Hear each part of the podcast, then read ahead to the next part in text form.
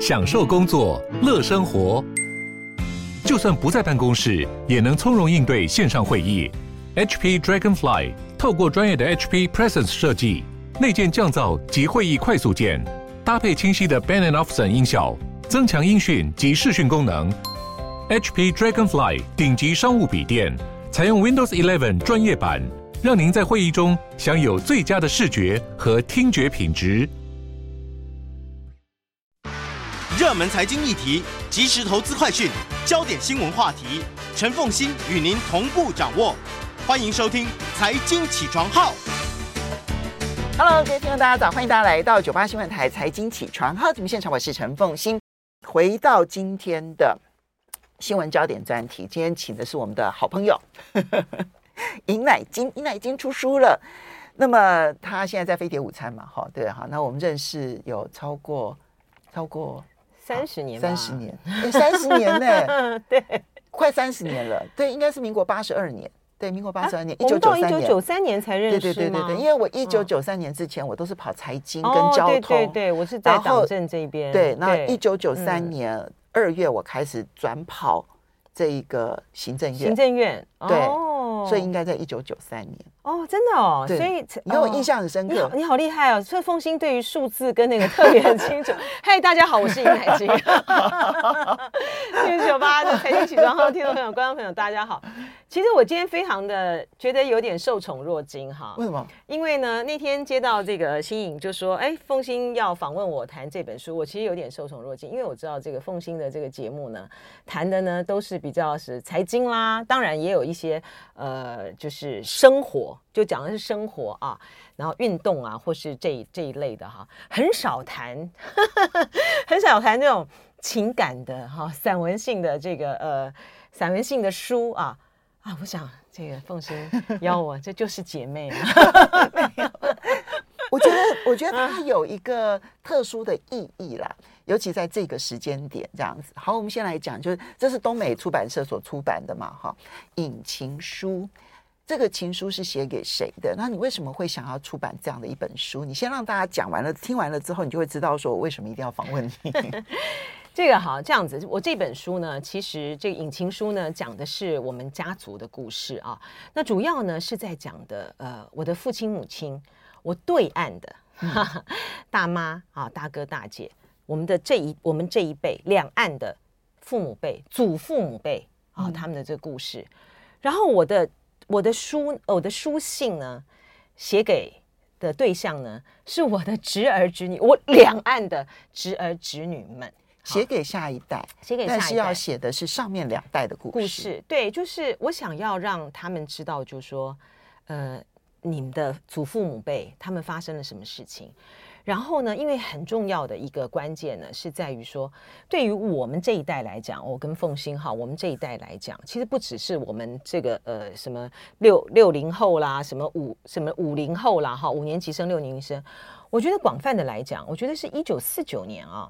从这个呃中国大陆到台湾来的这一整代，哈，这一整代，我觉得差不多大概有二十五年左右的时间，哈。嗯，真的是四分之一世纪。就是说，我们的父亲、母亲，我们的祖父母，他来自中国大陆，然后他在大陆上面呢有个家，好，然后呢在台湾呢他又另外成家，好，有些人没有成家，但是呢他是从这边迁徙到这个呃，因为国共内战，然后到台湾来。然后，所以使得两岸这边的这个情感呢，就变得非常的呃复杂跟这个纠葛。可是对于年轻的这一代来讲啊，就凤新的这个呃女儿小孩，呃小孩啦啊，我的这个侄儿侄女啊，两岸的都一样。嗯，他们其实对于这种祖父母爸爸妈妈辈，嗯，祖父爸爸妈妈辈哦，祖父母辈、曾祖父母辈，他们其实已经不不知道了哈。嗯，所以我在这个呃。我在二零一五年的时候，我到北京清华大学啊，他有一个两岸的呃学生的一个交流的一个活动啊，然后当然是是他们院里面所办的啊，是一个大的研讨会下面的一个小的这个交交流的会。我在那个林徽因故居的时候呢，跟这个两岸的这个大学生在座谈的时候，哦，你去林徽因故居？啊，是的，是的，是 北京清华大学林徽因故居啊。然后呢，我很自然的讲，因为对我这一代来讲的话，我很自然的就在介绍说，哦，我是我爸爸呢，来自这个江苏镇江啊，然后呢，呃，他在这个大陆上呢，呃，已经有娶过这个太太，有小孩，然后呃，有儿儿子有女儿，然后我妈妈呢是台湾的，呃，彰化二水人，我是台湾妈妈生的，我觉得讲的这个对我们来讲很很正常啊。嗯、然后底下的这些哦，这些小朋友，两岸的都一样哦，就觉得哈。好神奇、哦，怎么会这样子呢？啊、哦，嗯、所以我那时候呢，突然理解到，就是说，对于他们来说，两岸家庭不是像我们这样的两岸家庭，嗯、他们的两岸家庭是，哎，我在那个大陆，我在台湾或者是在大陆，我们这个交了男朋友女朋友，可能更接近的是大 S 的这种两岸家庭，跟跟汪小菲的这个两岸家庭，是不是？没错。那所以我那时候呢，就其实有个动念呢、哦，就觉得说啊。这个应该要把上一代的故事呢讲给年轻的一辈听，因为他们曾经经历过了一个在人类历史上面很少见的大动荡跟大迁徙。嗯，嗯，然后呃，所以一方面呢，我觉得有两种逼仄感哈，就第一个呢是那个时代，如果我们不把它记录下来，好像它就消失了。嗯，然后第二个逼仄感呢是我们的父母，如果我们不再帮他们写出来，他们仿佛也不在我们的子侄辈存在了。是，而且就是说，呃，因为你看，从小像我的侄儿侄女啊，或什么，他们从小在这样的家庭长大啊，他们当然是知道啊，大概知道的。嗯一些的这个过往哈，但是呢，你说他们长大了，他们有他们自己的生活啊。除了这一点之外呢，因为我是从二零一九年开始写的啊，嗯、那二零一九年那时候是我父亲离开呃这个镇江呢，整整七十周年哈，一九四九嘛，一九四九，一九四九嘛，自己讲说一九四九年四月，对对对，然后七十年。除了这个因素之外，还有一个因素是因为我呃，大家知道我这个二零一七年。到这个二零一九年，我在香港工作了这个两年啊，我二零一六年底去的。我觉得那个时候呢，两岸三地呢，就是面临到一个很大的变化啊。就是二零一七年呢，明明就是香港就是回归二十周年，可是呢，不管是香港的年轻人，或者是那时候台湾呢去香港 采访的这个年轻人啊，他们都对针对这个问题来找我啊，来谈这个变化。那他们对大陆呢，就非常的。有一种厌恶感，嗯，哈，对于政权的这个厌恶感，对于大陆人的一种厌恶感，比如说香港的人年轻人，他会觉得你都来抢资源，啊，那台湾的这个呃年轻人，他们都是侨生，那他们觉得说，哦，我现在这个小，我以前小时候的这个建设香港，跟现在不一样了。可是香港对我来讲，它是一个情感的口岸啊，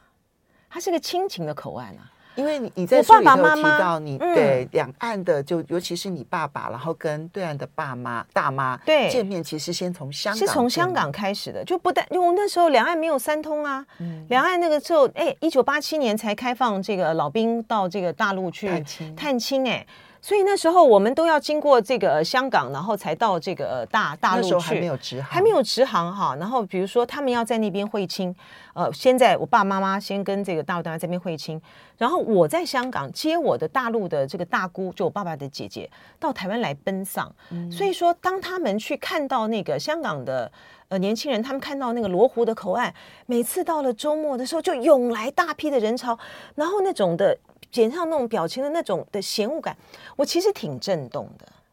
就说，因为两岸三地的这个民众的这个情感，我们并不是寇仇啊，我们并不是因为像这个俄罗斯现在那个 入侵这个乌克兰这个打仗，那个呃现现在这个乌克兰的人就觉得哦，你群起要去保卫啊，不是这样子啊。好，不是这样，不是一个，不是一个普丁呢发了疯的，现在要去恢复他们的旧时代的这个荣光，哈，然后要把原来在那边生活的俄罗斯的这个人呢，把我把他抢回来，不是这样啊，嗯，我们是因为国共内战啊，我们上一代是因为国共内战，他的被迫迁徙啊，嗯，那我们下一代、下下一代怎么会不了解过去的这样子的呃一些的这种这种的难以。难以牵扯、说不尽的这些的，你到底是恩还是仇呢？嗯，到底是怨还是对呢？那为什么在我们的下一代、下下一代累积了这么多不明所以的仇恨呢？所以我想把这些东西写下来。所以，二零一九年的触动反而是因为在香港那一段期间，当然反送中的这个事件，嗯嗯、然后呢，后来引发出来的这一个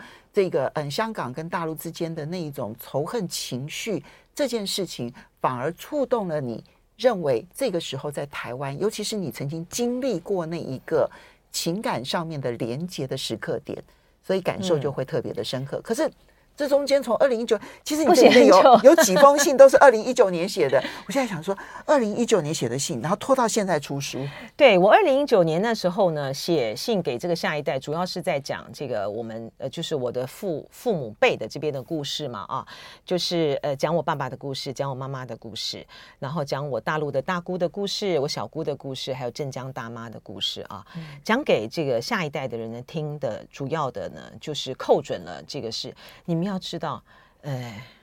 像这个我的大姑，因为我的姑丈老姑丈，他曾经在汪精卫政府做事，哎、嗯，就说，所以使得两边哈，在大陆的那那些呃，我的这个表哥表姐们，他们也因为这些的这个背景，受到了很多的这个呃苦难，然后经历了很多的这个苦难。嗯、那你们知道这些过去吗？然后我后来就停住了啊，我停住了的原因就是，你那个姑丈后来有。单身的来台湾，他来台湾，所以你的大姑是跟你的表、嗯、表哥表姐们其实是留在大陆，都留在大陆的，所以我后来的压力更大，很大。然后我后来这个从这个香港接我的大姑来，其实她就是来奔丧啊。嗯，他在那个一九四九年跟跟这个我姑丈分离之后，他再见到他的面就是一坛骨灰啊。嗯嗯，然后呢之后就停笔了哈，停笔的。大姑也没有改嫁，我大姑也没有改嫁哈。嗯然后呢，这个我之后就停笔了，因为哈、啊，有点叙述上面的困难哈。嗯、因为呢，我们家的家庭的关系实在太复杂了。对，我跟你讲，我在看的过程当中，哎呀，爷爷啊，奶奶啊，因为叔爷、大爷爷啊，什么这样绕来绕去啊。我就想说，嗯，我要，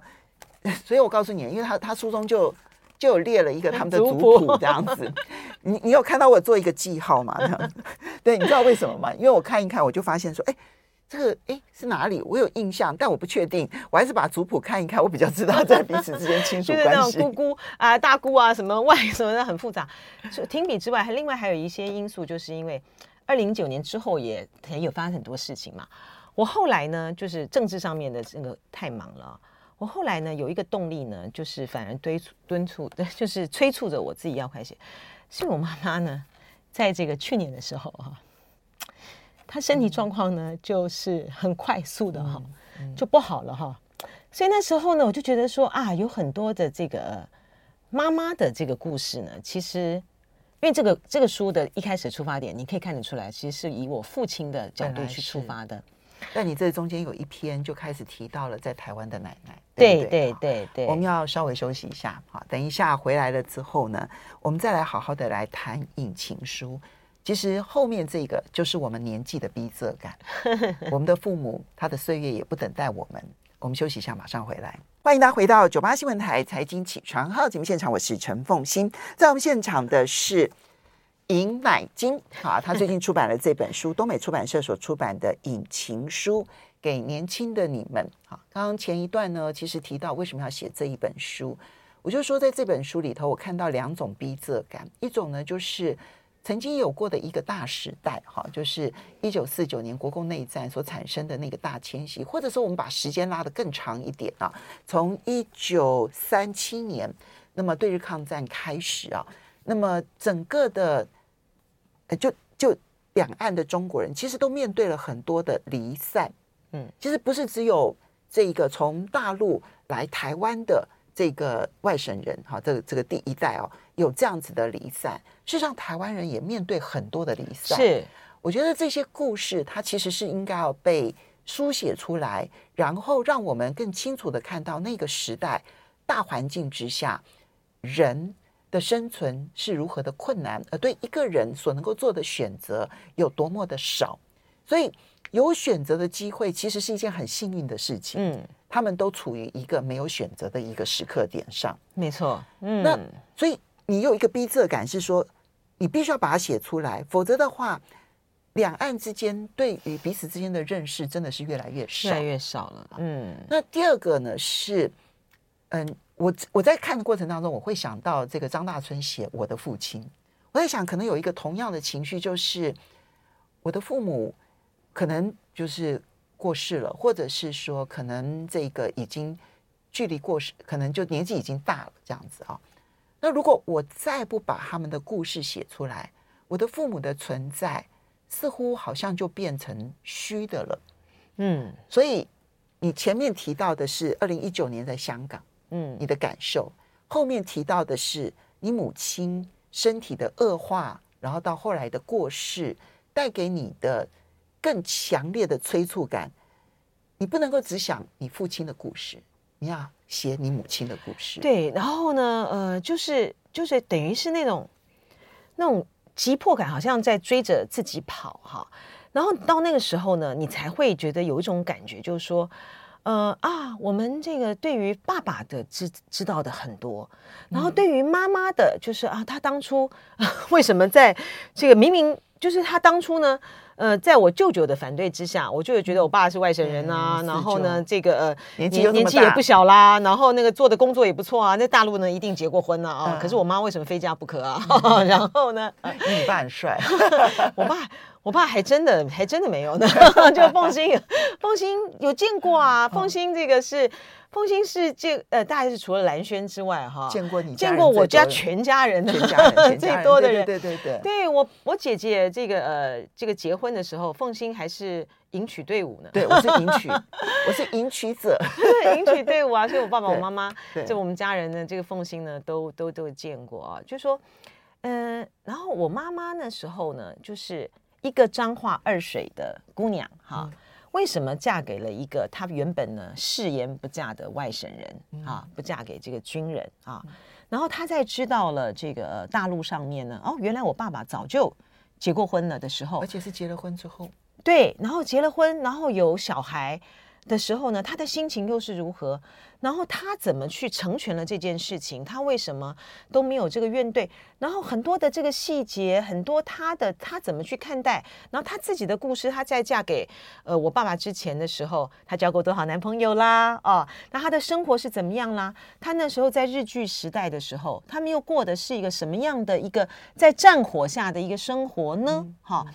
那所以呃，因为呢，我妈妈呢是。两岸哈，就两岸我们的这个这个长辈里面，他其实是最年轻的。对，因为他跟你父亲年纪本来就已经差了差二十岁，最年轻的。就我们也没有想到，就是说我妈妈会在这个去年呢，嗯，就就走了啊。所以呢，我就觉得说有有一个呃，把这个故事呢要把它写完，所以再回去呢去找了很多哈，嗯、呃，这个爸妈妈过去的一些呃。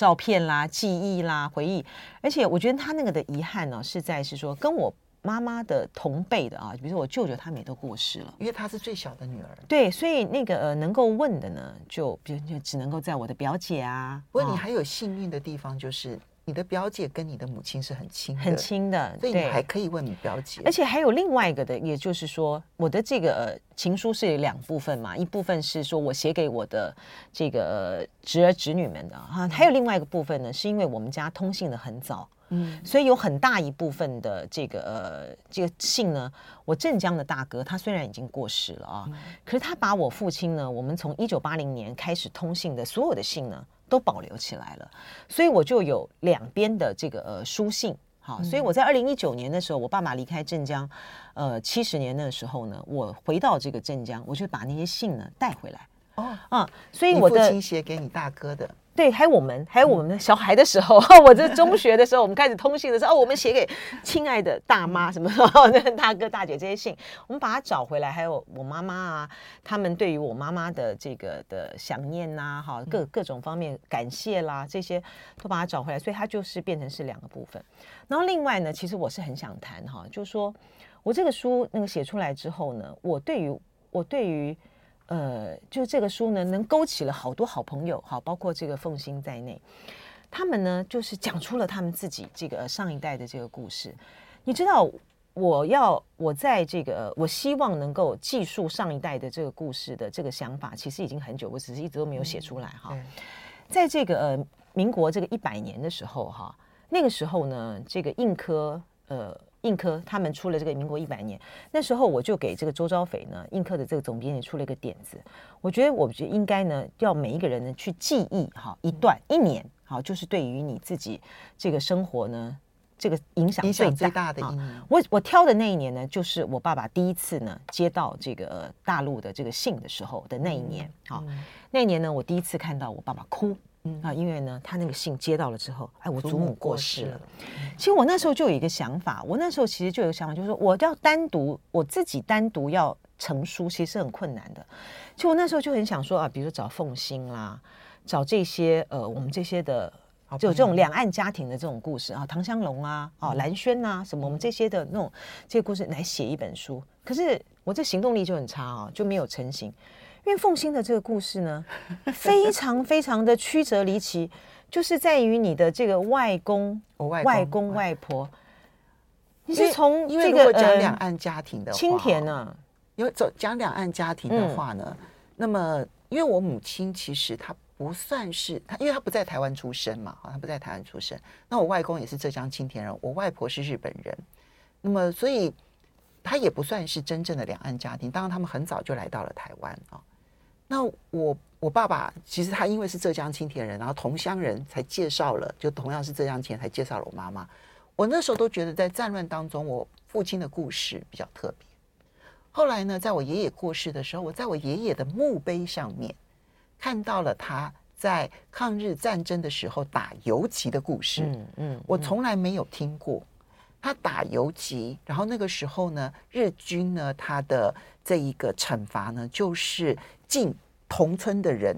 盐，完全不让他们吃一点点的盐，全村的人生病。对对对，很厉害哦。那我我爷爷就带领的部队，然后去抢盐，然后给全村人的人吃。对，我的哇塞。好，OK，这太厉害，所以所以你们家这个有遗传的，这个凤心也也 有这种。我那时候，我那时候想说，哦，原来我爷爷干过这样的事情。我从来我从来没想过我爷爷会做这样的事情，因为他来到台湾之后呢，他就是做一个事务员，就在学校里头当一个事务员啊。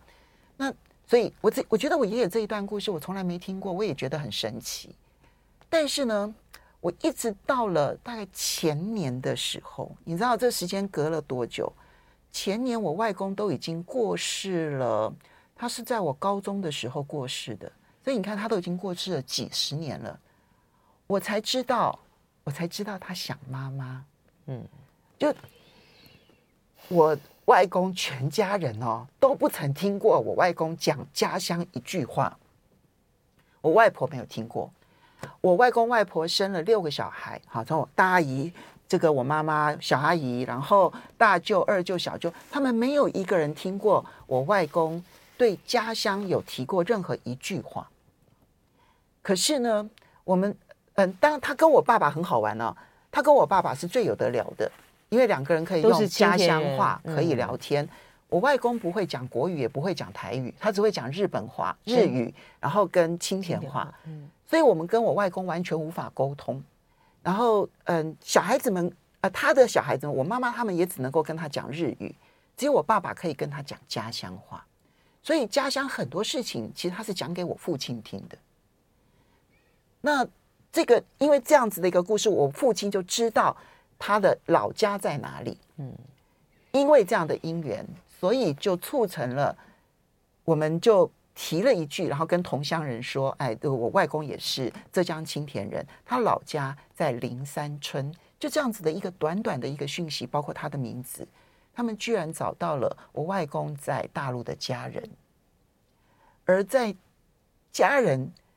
才知道说，我外公其实不断的写信给他的母亲，嗯，然后送龙吟啊，送太妃糖啊这些东西。其实表达的就是他的思念，然后从那边我才知道，我外公其实是苦劳一生。嗯，我们休息一下，马上回来节目现场。欢迎大家回到九八新闻台财经起床号节目现场，我是陈凤欣。在我们现场的呢是大家很熟悉的尹乃菁，哈，东美出版社所出版的《引情书给年轻的你们》。好，这是这个乃菁呢在最近把它。在心里头压了十几年，然后呢，开始动手呢，从二零一九年开始动手动笔，然后呢，到现在才出书的《引情书给年轻的你们》哦。我我我自己当然感触是非常的深啦，因为我如果不是因为我外公那个事情给我的震撼太大了啊，嗯，因为我从从小我当然跟我当然认得我外公啊。我跟他呢对话大概就只有两种对话，一种就是阿公我和他贝鲁这样，阿公吃饭了这样子，要不然就是我阿公在旁边看我们玩的时候，然后就会在旁边大叫说阿不带阿不带，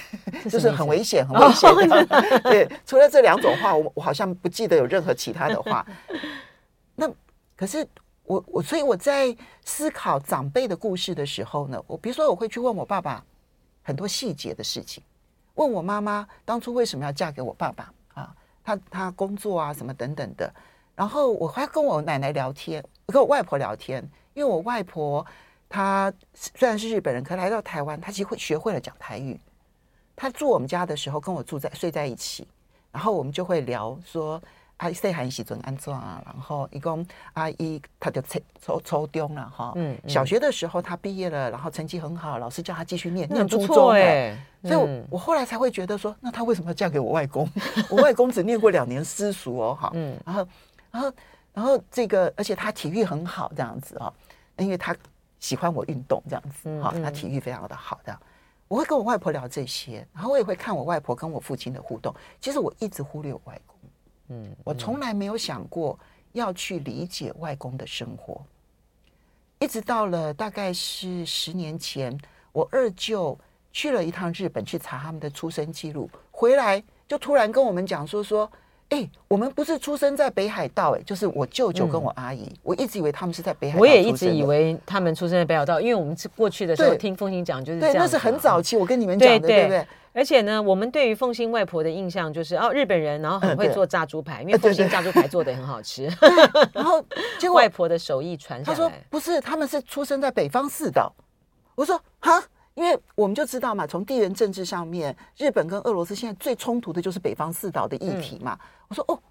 他们出生在北方四岛，那我就能够连接到我妈妈说她记忆，她小时候，因为她五岁就离开了。她五岁的时候，她有记得就是苏联大兵，然后来田里头拔菜的事情。哦，所以就连接到了哈。然后，所以他们后来就被迫回到中国大陆。然后呢，他们到了上海，他本来想要回家乡，回浙江青田，就进不去了。然后在上海呢，就给了他两个选择：你要去日本还是去台湾？他选择回来台湾。但我一直到了二零一九年的时候，我才知道他有写信回去给他妈妈。嗯嗯，不但报平安，也告诉他改名字了，然后告诉他所有的现况，寄糖寄钱。但是后来我听我母亲说，好像中间转钱的过程当中被人家 A 了钱，所以他就没办法再写信了。哦。这些事情都是我到最近这三年，你看我才知道这件事情，嗯嗯、然后我才知道我外公这一辈子想家，嗯，如果不是想家，他不会想要回家乡；是，如果不是想家，他不会把我小舅的名字取名清田的清，嗯，如果不是想家，他不会千方百计。大概在一九五零、一九六零年代的时候写信回家乡。嗯，那时候写信其实风险很大啊，嗯，因为那时候我们就是两边不通嘛，哈，你这些信呢，如果是被逮到或是被有心人的话呢，那你就是这个资匪啊、通匪啊，所以这个，所以就可以知道，就是外公的那种想家的心多急切。可是他从来都没有跟你们讲过那种的、那种的压抑、那种思念，好深哦。你看，连我大阿姨都没有听过。是啊，连我大阿姨都不知道有这件事情。是，所以说，我大阿姨是家里头最大的小孩。嗯，就是说凤欣呢，见过这个外公是幸运的啊。我也没，我没有见过我外公啊，因为我是我妈妈是最小的女儿，我是最我又是我们家最小的女儿啊。然后这是一个另外一个，我也没有见过我的祖父祖母嘛，哈，因为我的祖父在这个抗战的时候呢就过世了啊。然后我的祖母，我刚才讲就是。在呃，我们终于通信的前四年的时候走了啊。然后凤欣刚才讲那个呃，你的爷爷打游击那一段呢，我我也，也没想过，对我也这个感触很深哈。就在于是说我父亲他们那一辈哈，那一辈他们就真的是，他们真的是在战，他们是真正的战地记者啊，他们是真正的是要在这个枪这个枪炮弹药之中呢去报道。去讨生活的人哈。你写那一段的时候，因为你父亲呢是一个坚持在战地写战情的记者，嗯，而甚至于是潜入到沦陷区里头，对对，上海，然后来写办报，对办报的记者。你在你在知道这一段故事的时候，你有没有觉得你父亲太大胆了？我觉得对于，我觉得是，我觉得我爸挺有胆识的哈。嗯、呃，就说呃，但是我觉得对于那个时代的年轻人来说，他的人生的这个抉择，他是被抉择，而且他在被抉择的这个情形之下呢，他其实就是退此一步，即无死所，这个是他们的职责所在哈。你今天呢，你在这个呃，这个我们全面对日抗战的时候，你要他们都是十万青年十万军啊。你要去上战场啊，你不然就保家卫国啊。你上战场保家卫国，你当然就是有可能就是死嘛。那他现他他决定呢，就是要去呃加入这个军报的这个行列，就是说笔杆这个救国跟枪杆救国一样重要，呃一样的这个重要的时候，你在那边去，你看你知道日军啊，一不停的这个晋级，然后你在这个所有的这些报社的这些设备转移的时候。我们家的这个世交的朋友，我里面有写到一段啊，这个汪洋汪叔叔，嗯，他就是因为他们要他要去转移这些东西的这个时候呢，时机不密嘛，就被日军抓到了，抓到了之后呢，就被就被刑求，他打的他眼睛就瞎了，双眼，哎，就瞎了。那我爸爸有很多的这些朋友，就是我今天在这边见面，我明天第二天，你要不然就在战场上战死，要不然你就是因为去采访，然后在战地上面战死。那这对于他们来讲，他们没有。没有选择啊，嗯哈，那你的选择可能有些人，你想设你要有些选择的话，你可能比如说你就到，其实他是有选择，对，只是他选择了最危险的一条路，对，是不是就逃走？然后就我父亲他这个呃到最后他也是，因为他是蓝衣社的嘛，他也是这个做这个情报工作啊，所以他最后呢，他本来是要潜回镇江当地下县长的，然后最后呢，当然没有去，到了台湾。如果我爸去了。可能就没有台湾这一段了。好，这些乃金的父执辈的事，以及那个时代的事，引情书，谢谢。